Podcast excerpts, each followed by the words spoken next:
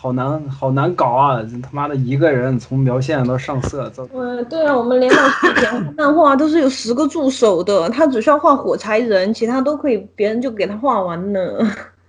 背景啊、氛围线啊什么的。看人家看人家三浦健太郎直接搞一个工作室，你像我这种穷逼都搞不起工作室，谁给我打电话？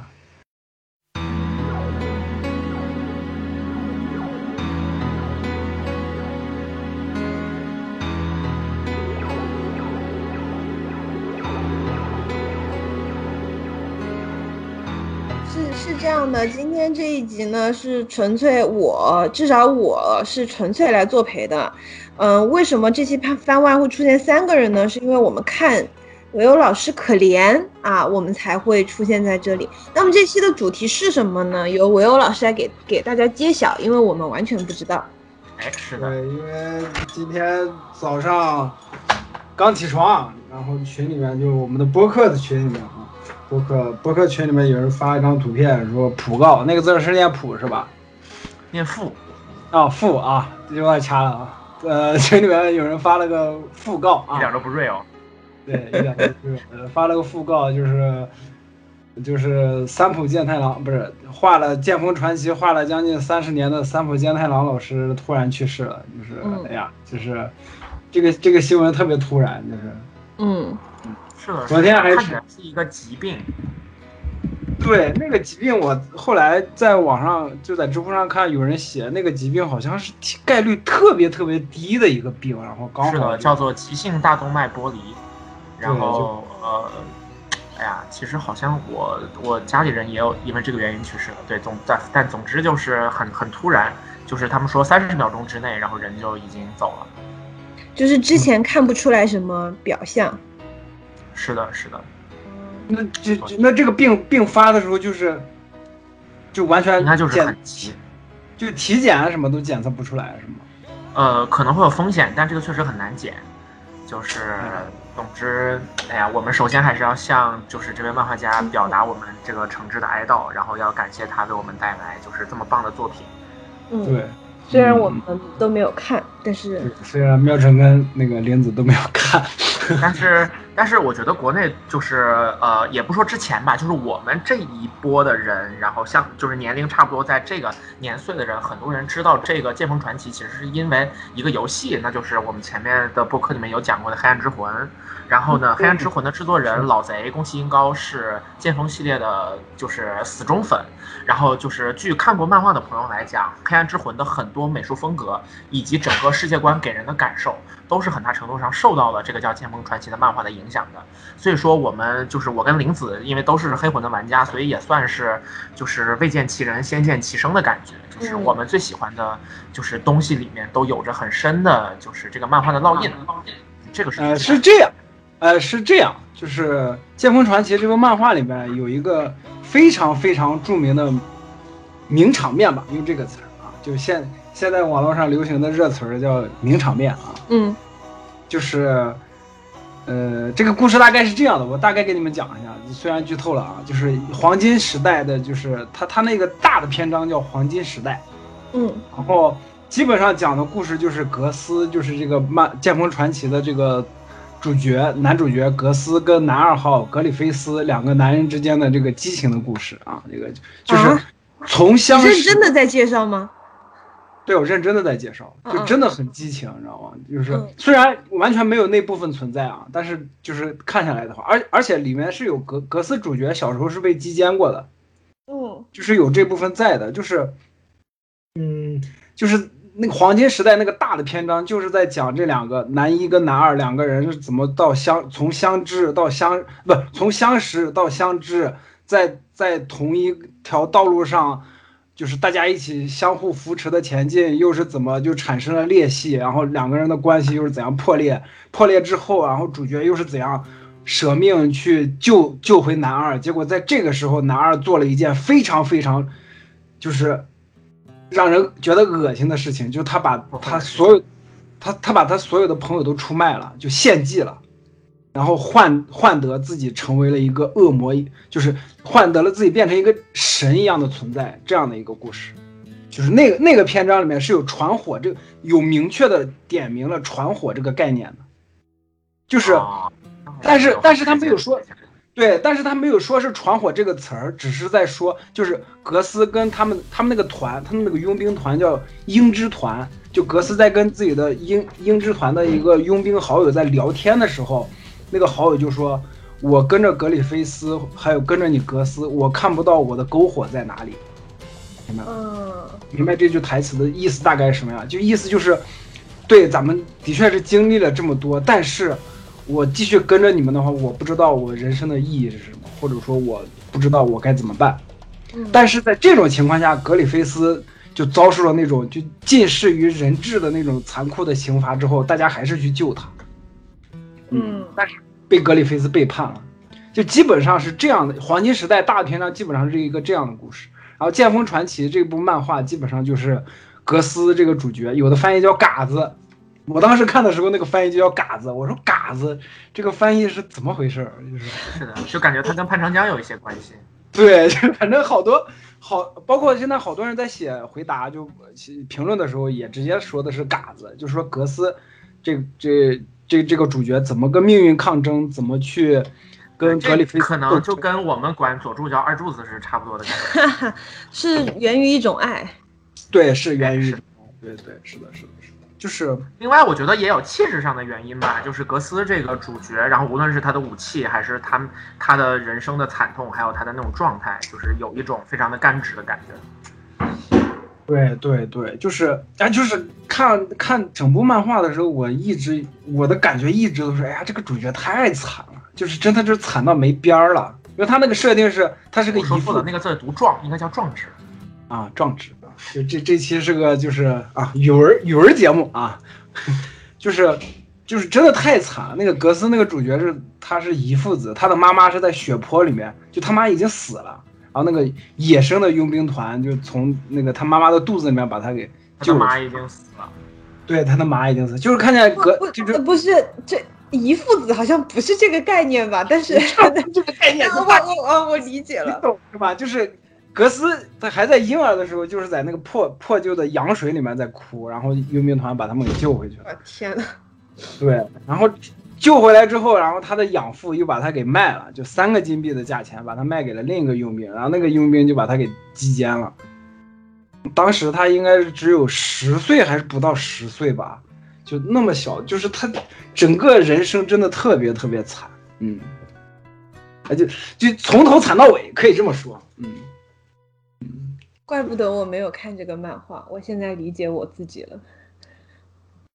那那你们刚才对你们刚才说宫崎英高，我反而我反而想起来，就是真的是我玩黑魂的时候也是从头惨到尾，然后我就放弃了。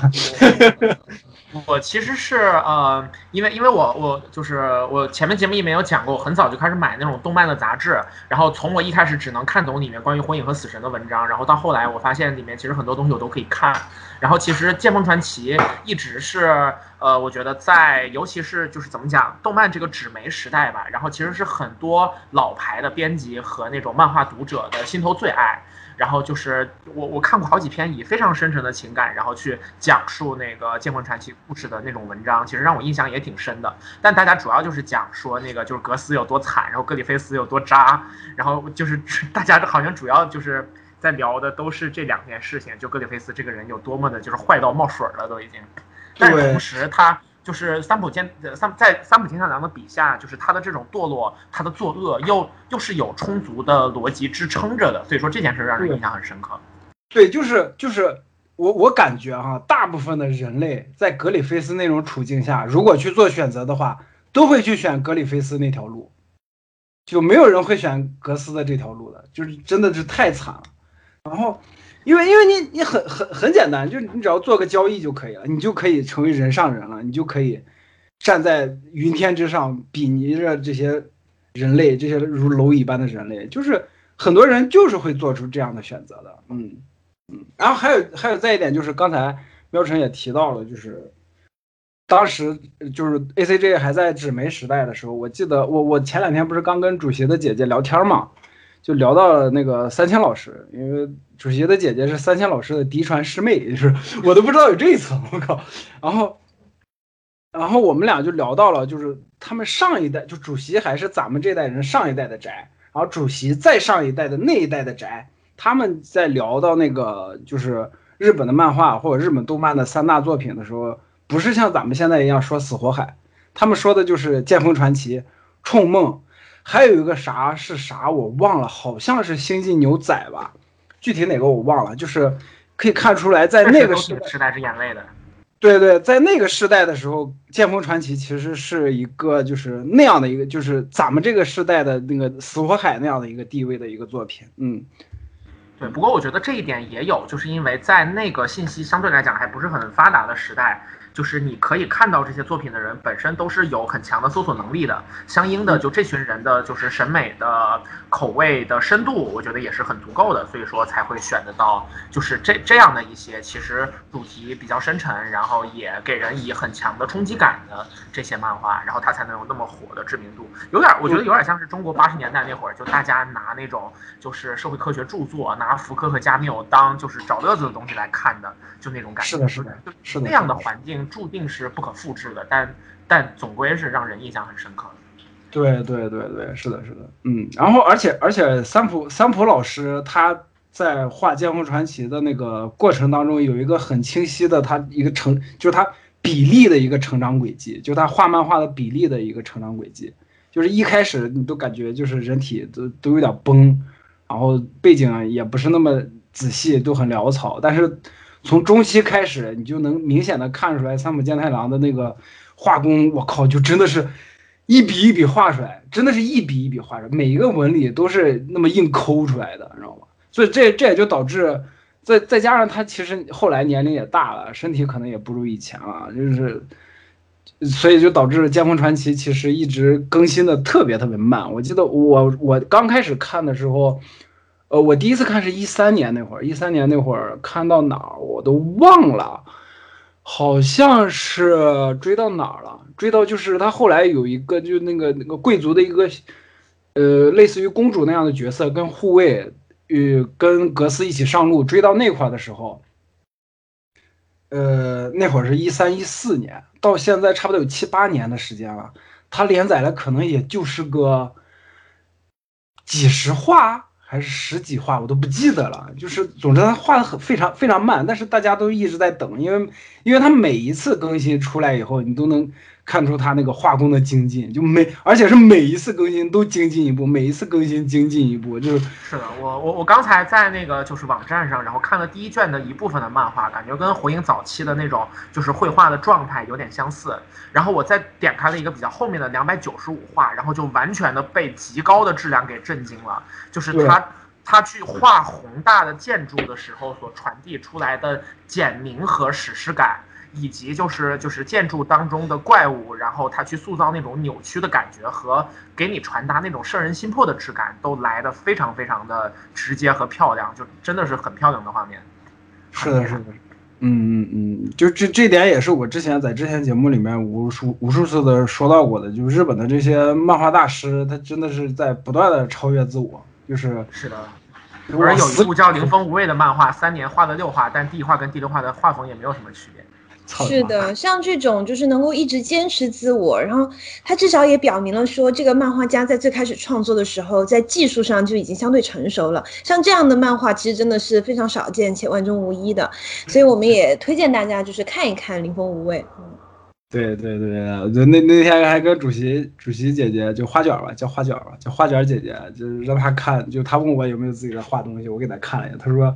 他感觉我的那个画风更像那个，就是以前的那种小画本，就小人小人书，就真正的小人书、小画书的那种感觉。我说是我有参考那那那那种线条，但是其实我是不是想画出那种感觉的？哎呀，就不知道为什么就画着画着就抠成那样了。我靠，就你这个类似于一个人把衣服染坏了，然后朋友说：“哎，你故意这么染的吗？”你只好硬着头皮说：“对我故意的。”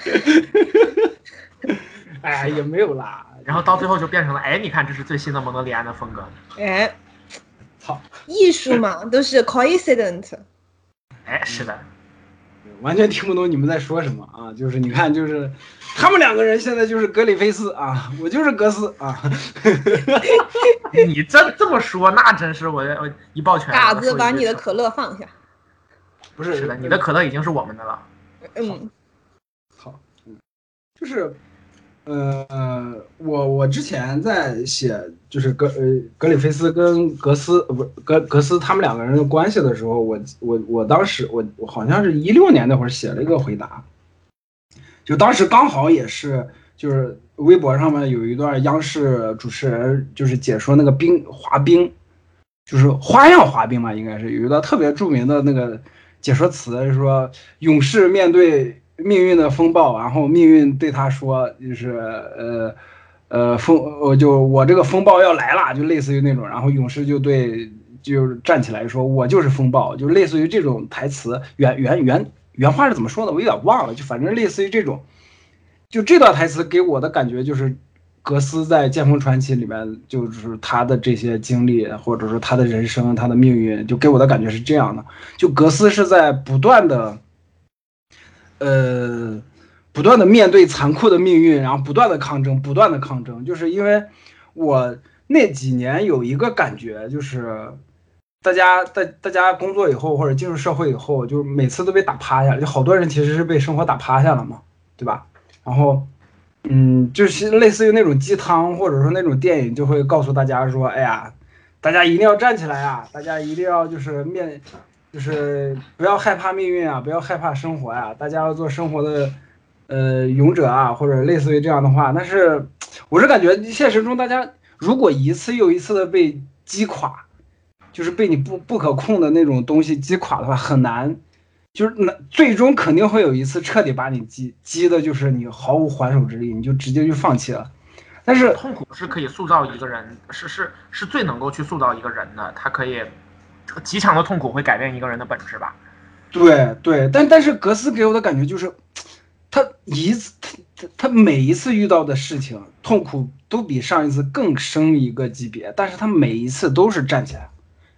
就是，哎呀，这这种就是就就感觉这种这个太不死人了，这完全就是黑魂的 主角的状态。对，就就对，就是这这种这种作品就会给给给你力量那种感觉。是的，就是每一次在每一次回头去看或者看更新的时候，都能看出一点就激励你的东西。我靠，就是这这这部分真的太好，就《剑魂传奇》这部漫画这一部分的东西，真的就对我个人来说是特别好。就是是的，哪有这么说？你可一定得玩黑魂呀！我玩不下去啊！那个那个什么骑士啊，说明你在在在精神品质上是。勇士，你俩一个一个说行不行？老袁，你得你得是风暴啊！你得你得风暴起来呀！林子，你也想说我就是风暴吗？不不不，我说你黑魂玩不下去这件事情，说明你在精神的这个坚韧程度上还是比不上嘎子的，这一点你应该向他学习。对我，我就觉得我我比不上嘎子。那那几年，我我我的状态就是啊，我靠，我我站不起来了，就是，呃，我躺平啊，我彻底躺平，就躺平到现在，就是。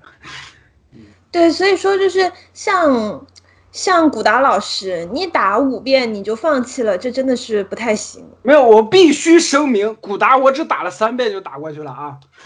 哦，对。好的，好的，好的。哎，我之前都忘了宫崎英高是三三浦的粉丝，又或者是剑锋是。他就是对，就剑锋的粉丝。刚才对对，黑魂里面有很多那种剑锋味特别浓的设定和美术。是，就是你刚才提了一嘴啊，我也想起来，今天有看到有新闻说，好像就宫崎英高好像也发了一个什么东西纪念一下三浦健太郎老师。然后，哎，你这么一说，我上推去看一下他有没有说什么东西。对，你去你去上上推看一下，就是的确。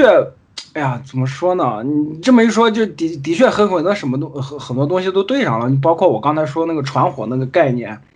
还有就是篝火，对，篝火是的，是的，不断的就是呃，就是刚刚老连说到那个，就是一直就就就是每次苦难都不能打倒他，就让我想起了一个 YouTube 上非常有名的专门做黑魂视频的一个 UP 主，然后我们就叫他 V 大，他的名就是 ID 叫 Vantividia。然后他在一个专门讲黑魂的视频里面就说了这样一段话，说如果你就是第七次跌倒，那么你就第八次爬起来，说这就是不死人的悲歌。当你明白说你真正的目的是什么之后，死亡就仅仅变成了你跟你的目标之间的垫脚石。他说完那一段话之后，我特别感动，就是我在黑魂那个游戏里面所经受的所有的苦，都变成了就是我离我的目标更近的这么一个一一个一个距离。所以说，黑魂的这个游戏很厉害的一点是，它把这样的一种不断被打倒、不断站起来的概念，通过游戏系统的方式实体化了。你会在这个游戏当中，哪怕你读你你你你不就不需要你去很深的理解。那个就是一个漫画的故事的剧情，你仅仅通过游戏的这种设定，你就能感受到那种坚韧不拔的感觉。但是可以说，《剑锋传奇》的故事是通过叙事的方式来讲明了就这样的道理。它相比于你就是在玩游戏当中机械性的倒下和起来的重复，然后它很直接的把格斯的痛苦展现在你面前，然后你共去共情那个东西，那个所形成的冲击力其实是更强的。嗯，嗯，而且而且，啊。怎么说呢？就是我，我感觉我我不知道，就是当时那个时代的，就是这些死宅吧，就是这些第一代大佬们，就看《剑锋传奇》，他们当时的感觉是什么样的？但我我但我觉得他们不会像现在的孩子看到那个进击的巨人一样，就是哀嚎成现在这个样子，就让简山畅送妈，就这这种感觉，就是就怎么能这样呢？就是哎呀，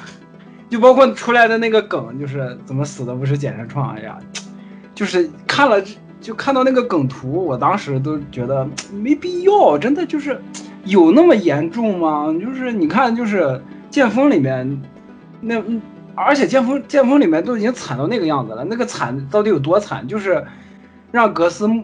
亲眼目睹着自己心爱的姑娘卡斯加被强奸，而且是不是被人，就是已经变成了那个怪物的那个。格里菲斯用各种触手啊、乱七八糟的东西那样玩弄、那样强奸，就是林林子 林林子的眼珠子开始动，在在幻想那个画面是不是？就是 DNA 动了，都已经惨到这个地步了。我觉得他他们当时那个时代的那些读者也没有，估计也应该也不会像现在的人一样直接就说啊，三浦你怎么能这样？就是。就是虐我们什么的，我觉得没有必要啊。就是，哎呀，呃，这确实，我觉得也有一些故事基调层面的原因，就是说，呃，可能还是因为巨人太火了，就是当他的受众已经逐渐变成了，呃，特别特别广的，甚至我们可以借鉴民工漫的这个概念，就是变成这种级别的时候，就是呃，大家就会用自己去看一般作品的方式去衡量这个作品，而不会去考虑说巨人这个作品他自己在叙事基调上的特殊性。但是你在看《剑魂传奇》的时候，你一定知道这个故事就是往惨了去写的，或者说他试图做的事情就是把这个世界上人能够碰到的所有的艰难困苦，以及你的意志是怎样崩溃的，就是以画面的形式呈现给你。所以说，当就是呃，换句话说，就是看剑锋的读者更成熟，他也有这个对这作品的预期。其实这个预期，我觉得是比较重要的。嗯，也是，但是我我觉得巨人。巨人也很惨，就巨人的惨跟剑锋的惨虽然有点不一样，但是我也觉得简山创跟三浦都是用，是都是，但是但是就是说，我我觉得可能更多人看巨人的时候，因为巨人前半段是很热血漫的感觉，人跟巨人之间的那种就是战斗是正邪分明的，所以说很多人在看这个的时候，对对对对，很多人的心态其实带入的就是看死神的火火影的那种感觉。我明白这种感觉在哪了。巨人的后期，艾伦变艾艾伦不是格斯，艾伦其实是变成了格里菲斯。是的，嗯，可以。就是问题就变复杂了。对对对对，就大家大家还是在用简单的思路去对待他。对，大家其实还是想更简单的以一个正邪来划分，或者说你这个人做的这件事情对还是错来划分自己带入的阵营吧，应该这么说。嗯，啊，这么说的话，的确也是。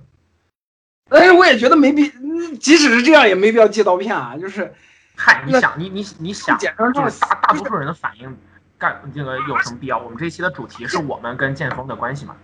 对，而且去，而且去年刚出现了那个那个那那个事叫什么来着？那个动画的那个精子的那个公司叫什么来着？呃，京都动画呀，京阿尼。去年刚出现了京阿尼那嗯那件事情，我靠，就是能看出来。就今年大大家就完全忘了这件事情一样，就开始咒简山创死了，咒一个漫画家死了，你这你有必要吗？大家去年刚喷了那个人，那个凶手，然后现在感觉大家都变成了那个人。对，可以说人的本质就是双标吧，就是自己在做这个事儿的时候，并不知道别人做这个事儿的时候，自己其实是深恶痛绝的。对，哎呀，我我我有时候真的觉得哈，就是看漫画这个东西吧，我我有时候真的觉得我我为什么要跟这这样一群人看同样一个东西呢？就是，哎呀，你这句话其实我们也是大家当中的一员嘛。嗯其实之前姐姐有说过类似的话，她说如果不是因为正主太美丽，谁愿意和傻逼共粉级？这个就是跟你这句话要表达意思是差不多的，就是其实你没有办法去控制说，嗯，喜欢某一个类型的大部分人都是什么样的人，只能说在某一种，嗯，就是某作品它所表达出来的这种气质，它会更倾向于吸引哪一类的人。我觉得在在这种情况下，如果他吸收到一定就是这种分量的偏激的粉丝，我觉得也是可以理解的。嗯，因为这个作品，就我听到的短短的一些描述来讲，我觉得他是一个相当需要强心脏才能看下去的人，嗯的这种作品。而这种强心脏的人，有一部分就是是因为。对于这个世界的残忍，反而没有那么多的共情，所以才能够有这么强的心脏。所以说，出现这种粉丝，我觉得也是，也是，也是正常的，也是会出现的。嗯，我都怀疑我，呃，我我反而觉得会，就是剑锋这类作品会吸引的人，反而是那种共情能力更强的人，就或者说大家更明白这个世界有多残酷。我我我我反而是这么想的。嗯，是的吧？我然后另外想到就是这样的作品，因为它有很长的时间跨度，所以说呃也存在这种就是比较年轻的时候，然后呃想找一些跟就是最火热的漫画比较比较不那么同质化的一些作品，然后找到了这个东西，结果因此被吸引了，然后随着年龄的逐渐就是成长，然后逐渐的开始越来越深入的进入到这个世界里面。我觉得可能主要是这两种。哎，对你这么一说，还真是。就是当时我刚看《剑锋》的时候，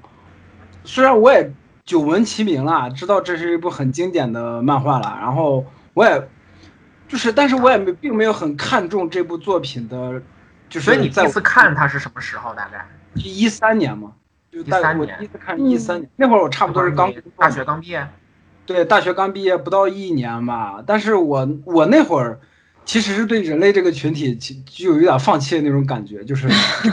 这个世界出现什么东西，听起来就是那种大学毕业生会想的，会会想，会会有对对对，这个世界烂透了，人类都没救了。我我现在也是这么想的啊。然后就是，就是当时看剑锋的时候，并没有把它列为就是跟火鸟一样那那种大师的那种作品，你你明白我意思吧？就是可能这也就是一部经典的漫画嘛，我那我就拿来看一看。嗯，就是我。就包括我当时追完了也是这个心态，但是后来我是怎么转变的呢？我记得就是一八年那会儿吧，一八年还是一九年那会儿我已经忘了，应该就是一八年。一八年那会儿我看了最新的一章，那一话的内容是格斯跟他的就伙伴们帮女主找回记忆，嗯，然后那话用了一个什么表现手法呢？是让格斯就是他们进入了女主的那些那些世界，格斯变成了一只狼。就钢铁的那个狼，就是他后来穿的那个盔甲那个形象，嗯，然后他用他用这只野兽，他他在这种野兽的状态下去回溯自回溯啊，那个字念溯啊，我今天还彻彻底查，去特意去查一下，就他就格斯在这种状态下去回溯自己的人生经历跟自己的思想的转变，嗯，就有一个就是反思自己的人生的部分在，就是而而且而且他是把自己的。人性跟兽性，就包包包括那种动物性，还有社会性，都想了一遍。嗯，整整一话内容都是这个。我靠我靠！我哥当时看那块，我就直接就被击中了一样那种感觉，就是，我是觉得，我靠，这这这真的真的有人，就是或者说有漫画家会在自己的作品里面用这么长的一个相相当长的一个篇幅来描写一个人的，就。自己的心理状态的一个转变，而且反思自己的行为，反思自己的过往，嗯，是，就是当时那个话是最打动我的，就是反而在就是我看开始看剑锋四五年之后，才被真正的打动了，嗯，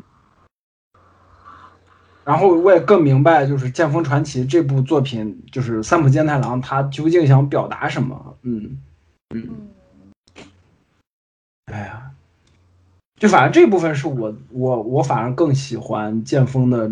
剑锋这部漫画的原因吧，因为因为你像包括我刚才说的那个经典的黄金黄金时代的篇章。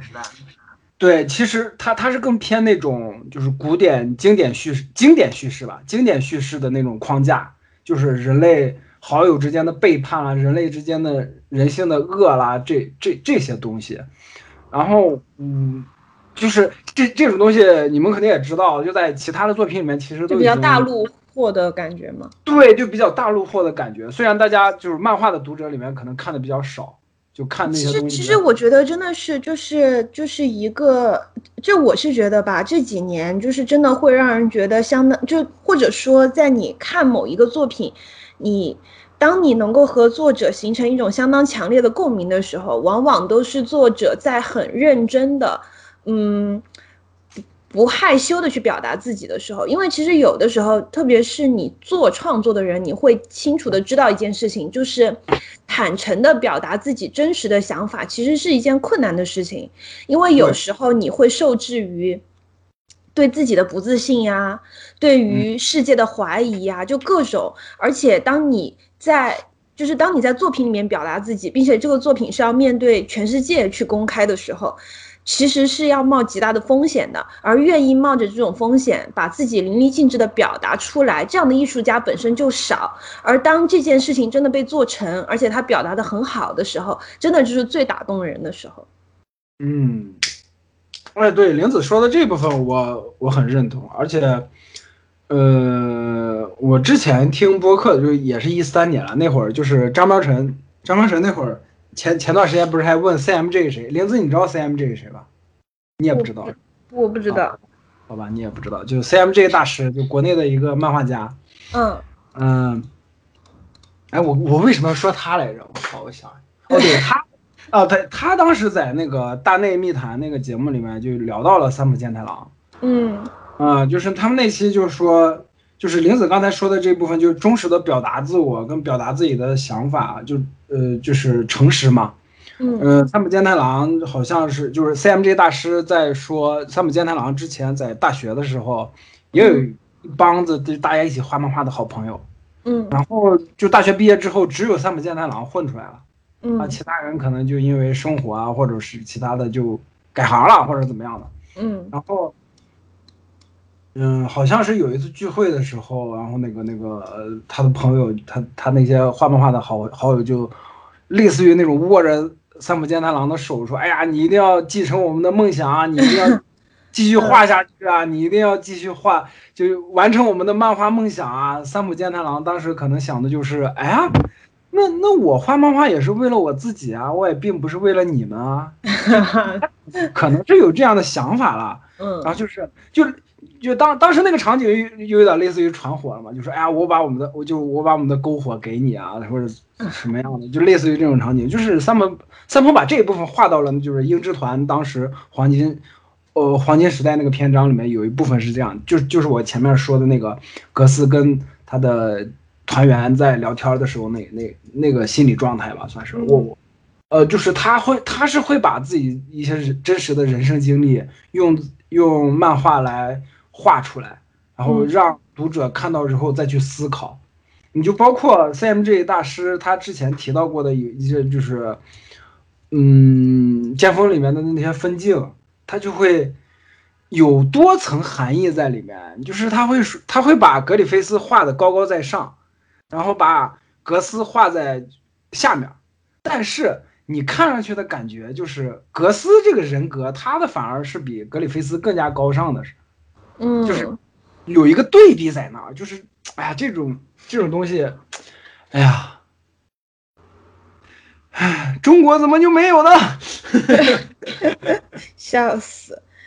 没有，就是我是觉得《剑锋传奇》它还是偏那种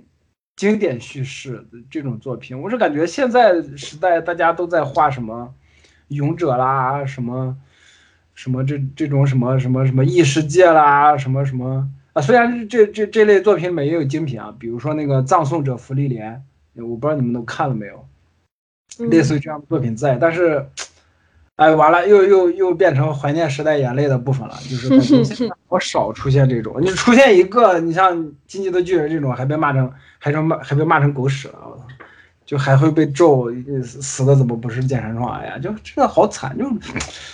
哎。我觉得也正常吧，就是就像刚才我说的，就是你要真诚的表达自己，其实要冒风险。就像你刚刚讲到那个情节，你你试想一下，如果他的朋友们看到这一话，然后心里面想，哦，原来我在痛哭流涕的跟你说要继续完成我梦想的时候，你小子里面心里面想的是这啊，那他朋友们肯定也会不高兴，但他并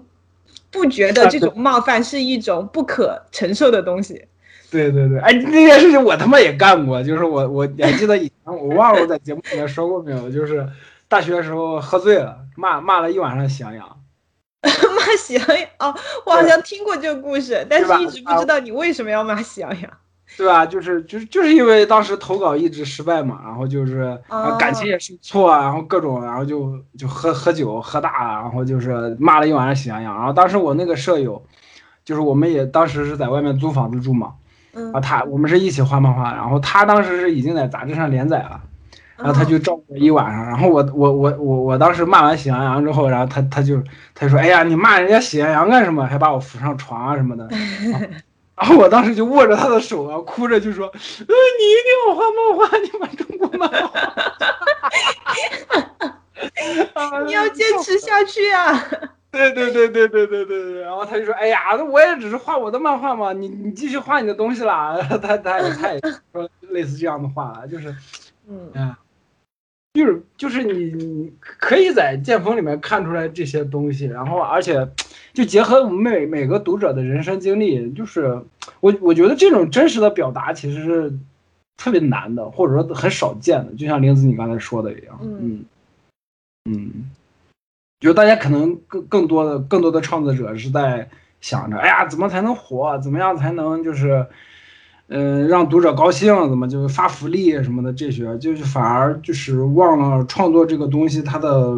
最初的目的是什么了。嗯，我觉得即使抛开就是商业性的目的不谈，要在自己的作品当中就是很真实的表达自己，本身也是一件很难的事啦，因为它其实是一定程度上有违我们自己的这种生物保护自己的本能的，所以一啊旦有这样的作者这样的作品存在，是真的是非常值得大家去珍惜的、去爱护的。嗯，是的，是的。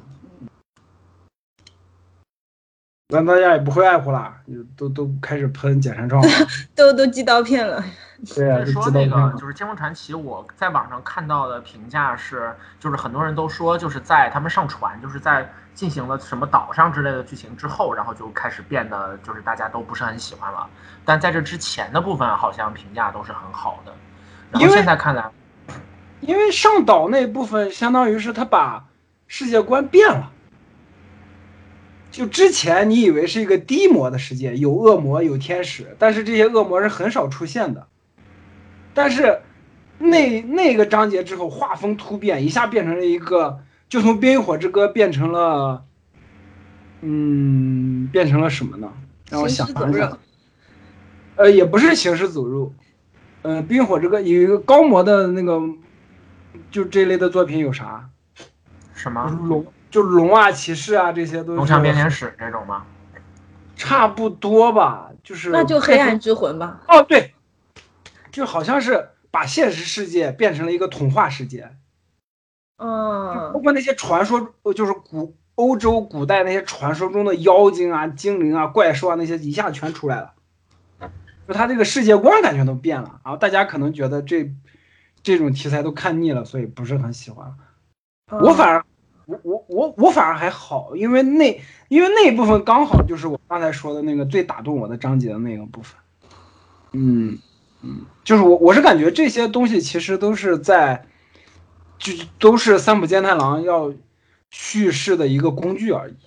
嗯，世就是界观他他违反了最开始关注他的朋友们所期待的、想要看到的这种期待嘛。对对对，就变成了你你你可能在大街上走就能看见一个恶魔在天上飞过去的那种世界，然后去森林里面就会看到有采蘑菇的小矮人啊，类似于这种的世界。就是妖精的尾巴吗？嗯，因为他现在的篇章，他现在的章节是帮助女主已经找回记忆了，然后在一个满是巫师的岛上面，然后那个巫师全是巫女，还有巫师啊、就是低魔变高魔了一下，嗯，变成神话了，从奇后从从欧洲古欧洲骑士历险记变成了一个奇幻了，嗯。懂了。嗯，所以说，就是作者本人的创作高峰期可能也是有一定的时间上的范围的，呃，就是，就就就就反正我的感觉是，所有就是看完那个什么日食呀，还有就是那那些比较重要的情节的人，然后都对这个作品有特别特别深沉的情感，但是后面就大家都觉得不太行，可能这本身也跟作者的那种创作高峰期和的起伏是有关系的。我觉我觉得跟创作高峰期这个 概念可能有点不一样，就是作者画了三十年了，他的思想是会变的，就嗯有可能他二十几岁、三十三十岁、四十岁想表达的东西，到了五十岁左右的时候，他他不想表达了，他可能想表达另另外的东西了。就如果说哈，这他画了几好几部作品，这还好说，但如果是这些东西都放在一部作品里面，可能就会让大家有就预期违背的那种感觉。哎，你一开始你不是这个吗？怎么变成这样了？嗯，我理解这种感受了，就是就是你知道，有一有一个东西它很奇妙，就是我我曾经是就是布袋戏，就是这种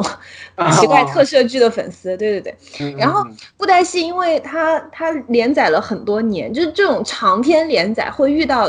就是我觉得都会遇到同一个问题，就是如果你只一直坚持讲同一件事情，以同样的态度讲同一件事情的话，那么你的粉丝群体一定是到了一定年龄他就走了，然后你哦会吸引到下一下一批长到这个年龄段的粉丝。然后这样子不停的在清洗你的粉丝，吸引新的粉丝。但如果说你在长篇连载的过程当中有一定的这种态度上的转变，或者表达东西的转变，那会冒一个极大的风险，就是你原来的粉丝可能也不喜欢了，然后你还没有办法吸引到这个类型本来可以吸引到的粉丝，然后你就会就会造成这种粉丝的流失。嗯，在这个在这个过程当中要做何选择，我觉得是每一个做这种超过十年的长篇的的系列的人都必须要去考虑的这个问题。啊，这点就必不得不提一下海贼了，就是我嗯很佩服尾田荣一郎，就这哥们儿画了将二十多年了，没有变。但是他他没有变是，我觉得跟他他之前曾曾经声称他在画第一画的时候，整个整个剧情的全貌已经在他的脑海里了，所以他不是那种画一段然后看一段的人，他本来就是一个完整的东西，那他慢慢画出来，中间没有转变，这是很正常的。对，就比如说山治山治老师啊，就一直是个老色批，就不打女人就是不打女人，我操！最近都开始向罗宾求救了，我操！哎呀，就真的被黑死了，我靠！哎呀，而而且而且就是包括我们我跟喵晨录那期那个海贼王的时候，也提到了，就是大妈篇，就是不是山山治年那个概念，就是说山治怎么就这么拉胯？然后我我我我想提的就是，你看，就是山治，他刚一登场的时候就是会给敌人做饭的，嗯，就那个阿金嘛，就是给阿金做。然后他他现在了，现在了，他给那个大妈做蛋糕，就是这哥们儿二十年不变，就是这是我挺佩服尾田的这一点。因为如果我是尾田的话，可能我我就会推翻二十年前的那个设定了，就我觉得这个东西没有意义，我我可能想画一个其他的主题了。但是啊，就尾田这一点其实是挺让人佩服的。嗯就包括包括录节目之前，刚才还有一个小黄，就是小黄老师啊，他他是也是知乎上面一个答主，嗯啊，然后我们还在讨论网球王子跟灌篮高手，然后他就说，哎呀，灌篮高手怎么就他想看全国大赛的动画呀，然后我就说，哎呀，可惜啊，就井上学彦他不画这个东西了啊。就他对这个题材不感兴趣了，他就画他就画浪客行啊，到现在也没没完结啊。然后就是你看这这点上来说，就是你看一个横跨几十年的作品，你看尾田荣一郎是不变，嗯然后嗯，那个井上学员他是画到一半儿啊，跟编辑部闹翻了。我说那这个题材我以后不画了啊，我就画更偏向于现实的 real，就是那个轮椅篮球的那个命运强手那那那那类的题材。然后还有就是浪客行，然后你看三浦健太郎就是在这长达三将近三十年的时间里面，他就就像喵晨刚才说那个，就是风格一下变了，就是这部分。就是大家最喜欢的那个章节，就可能那种感觉也不在了。嗯嗯，这种感觉其实我也有一点儿，就是，呃，就是在我看到就是我最打动我那个章节之前，就是他们在一个什么类似于教会的邪教的那种地方在打那那一大篇章节，我都没看明白他想干嘛。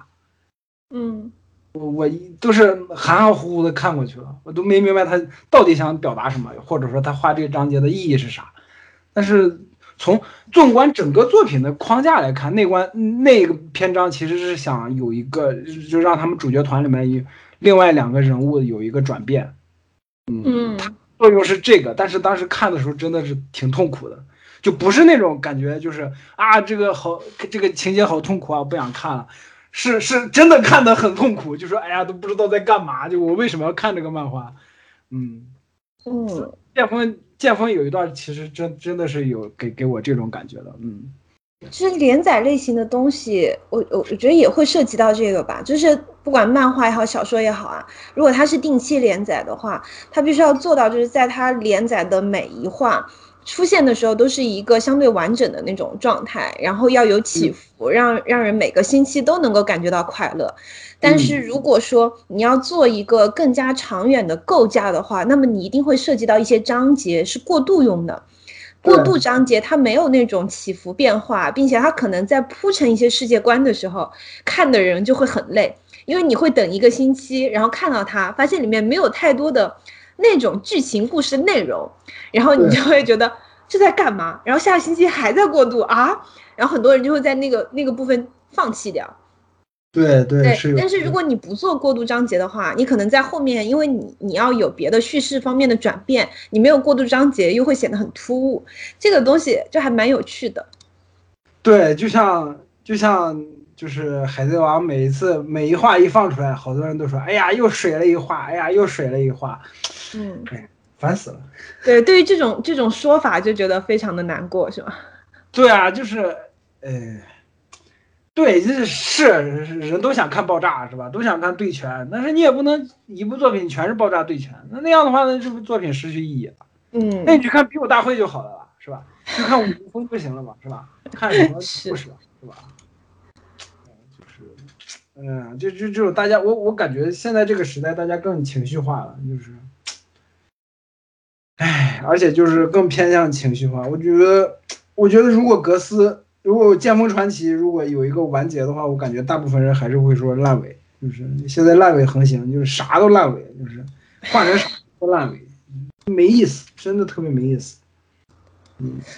或许可以说，就是当一个当一个故事足够精彩或者足够长的时候，每一个人其实对于他都是有期许的，特别是在结局的部分，而大部分人的期许可能都各不相同。那无论你作者给出任何一个。现实的结局，那么对于大部分人来说，都是期许没有得到满足的状态。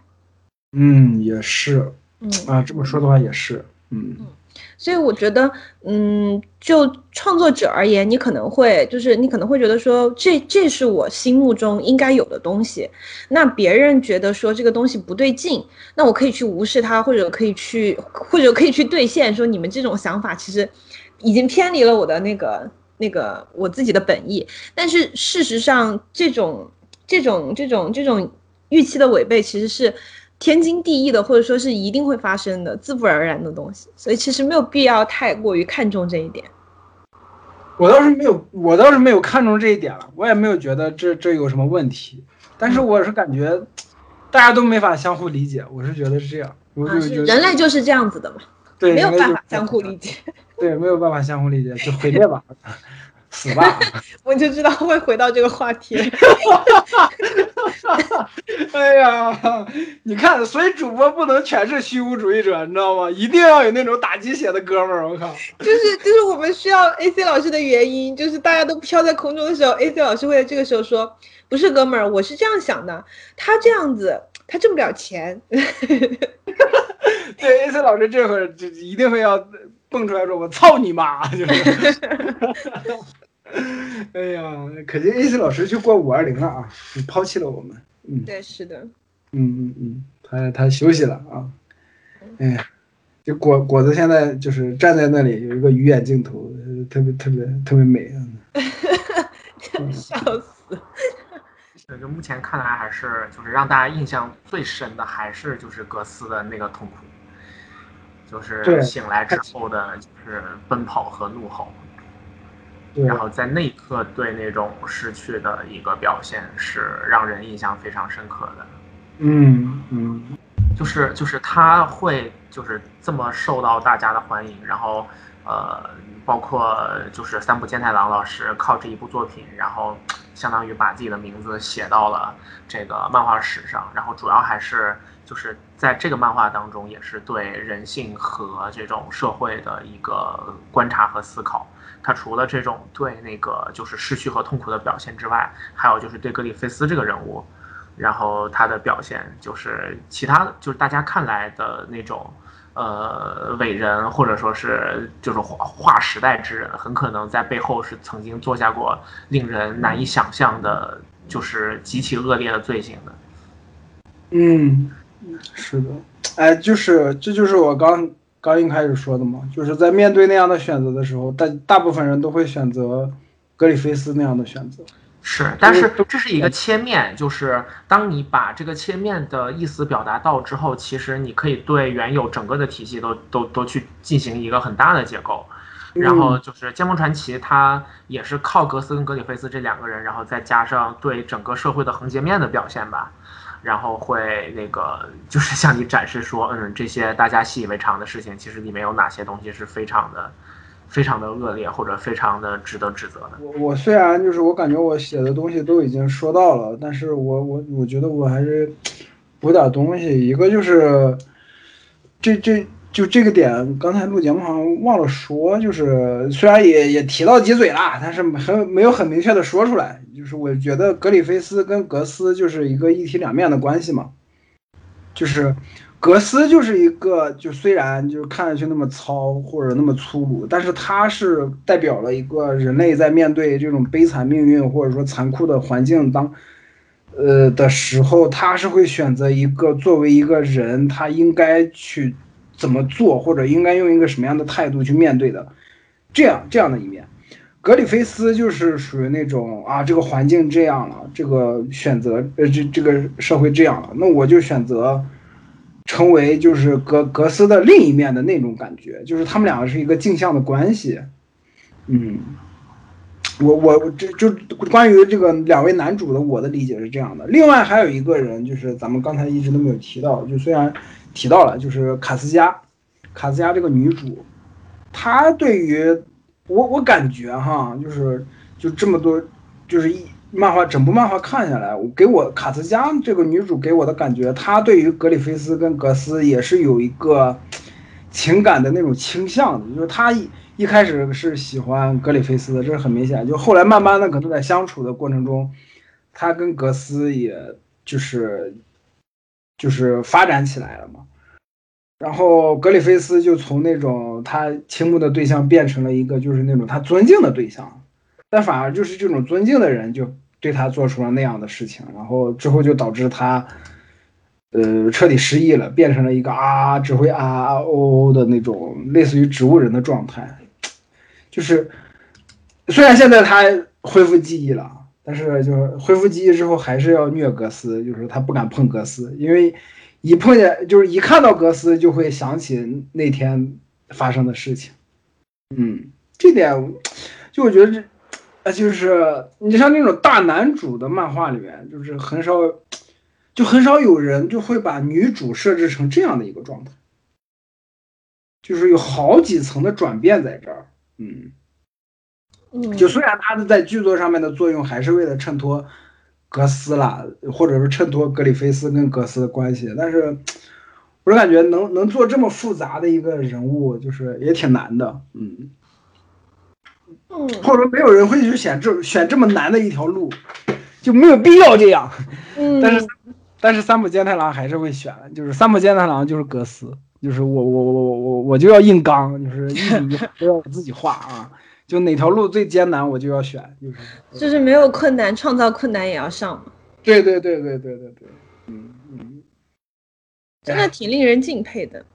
对，就是尤尤其是刚才包括像苗晨刚才说，就是他后期的一些画面，真的啊就是艺术品的那种感觉。就是你单独把那一个一个画面拿出来，你都可以裱起来的那样。就是，哎呀，一个漫画没有必要画成这样，就真的。我这句话是在说反话啊！我这句话是在说反话，大家不要理解错。对，画到像林峰无畏那样就可以了。对对对对，将将好，嗯，不多也不少。对，就是哎呀，干嘛呀？就是闲的没事干，就跟自己较劲儿，是吧？闲的没事干，喊着我是风暴，封你妈！就是你 你这个还你这个让我想起伊藤润二来，就是就是在这种奇怪的地方有奇妙执着的这种 创作者。他有一集描描写一个在身上纹纹身的女人，到后面他浑身纹满了纹身，然后每一格他出现的画面都认认真真、精打细算的把纹身每一个角度应该能够看到的样子都画好了。我当我当时看到那儿我都疯了，我说这得画多少天啊！你别说了，我操！我他妈现在画这套图就是，我操！我我感觉，我感觉我都用力过猛了，就是一个工作测试，没有必要画成这样吧？就是，但是就是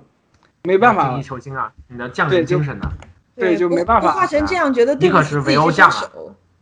对，就是对，就是不画成这样，我感觉没对不起这双自己这双手。嗯但是这样就导致我他妈时间现在越来越紧，我感觉我有点画不完啊。哎呀，烦死了，嗯，哎呀，你为什么那么娇媚？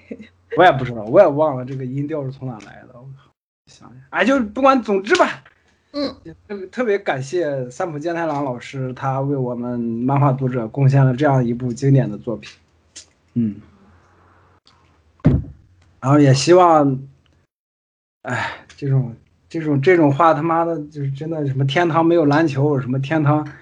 什么上帝想看漫画了，什么这种话我真的说不出口，你们谁来说一下？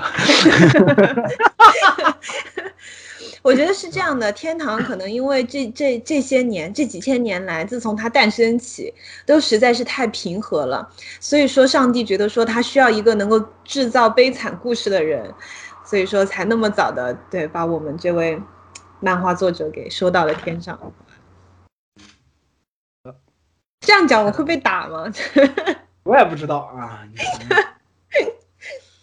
就这样吧啊，反正三浦三浦跟剑锋也是挺小众的啊，就不知道听咱们这个咱们这个节目的听众有多少人听，就反正知乎上现在有人有人在评论区评论，你们赶紧录啊，节目走起来。我说现在都开始催更了，他说废话，要不然我在公交车上边公交车听啥？我说你就反复听。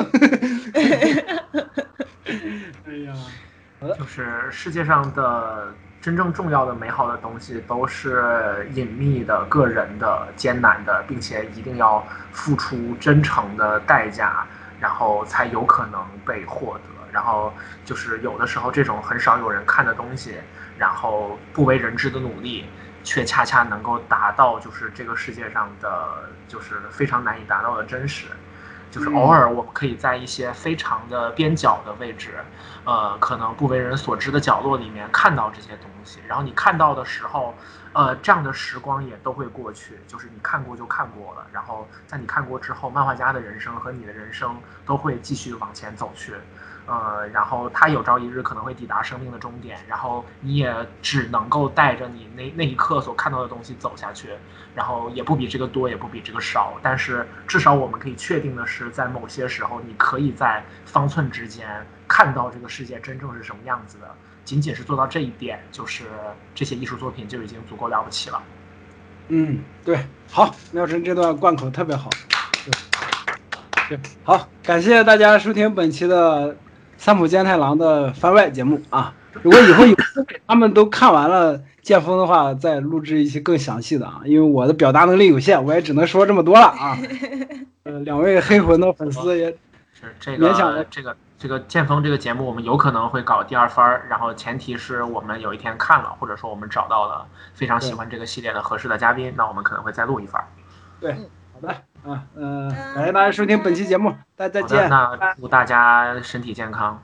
拜拜。拜拜。这不要给健身庄寄刀片了啊！大家都不要变成金阿尼的那个纵火犯，我操！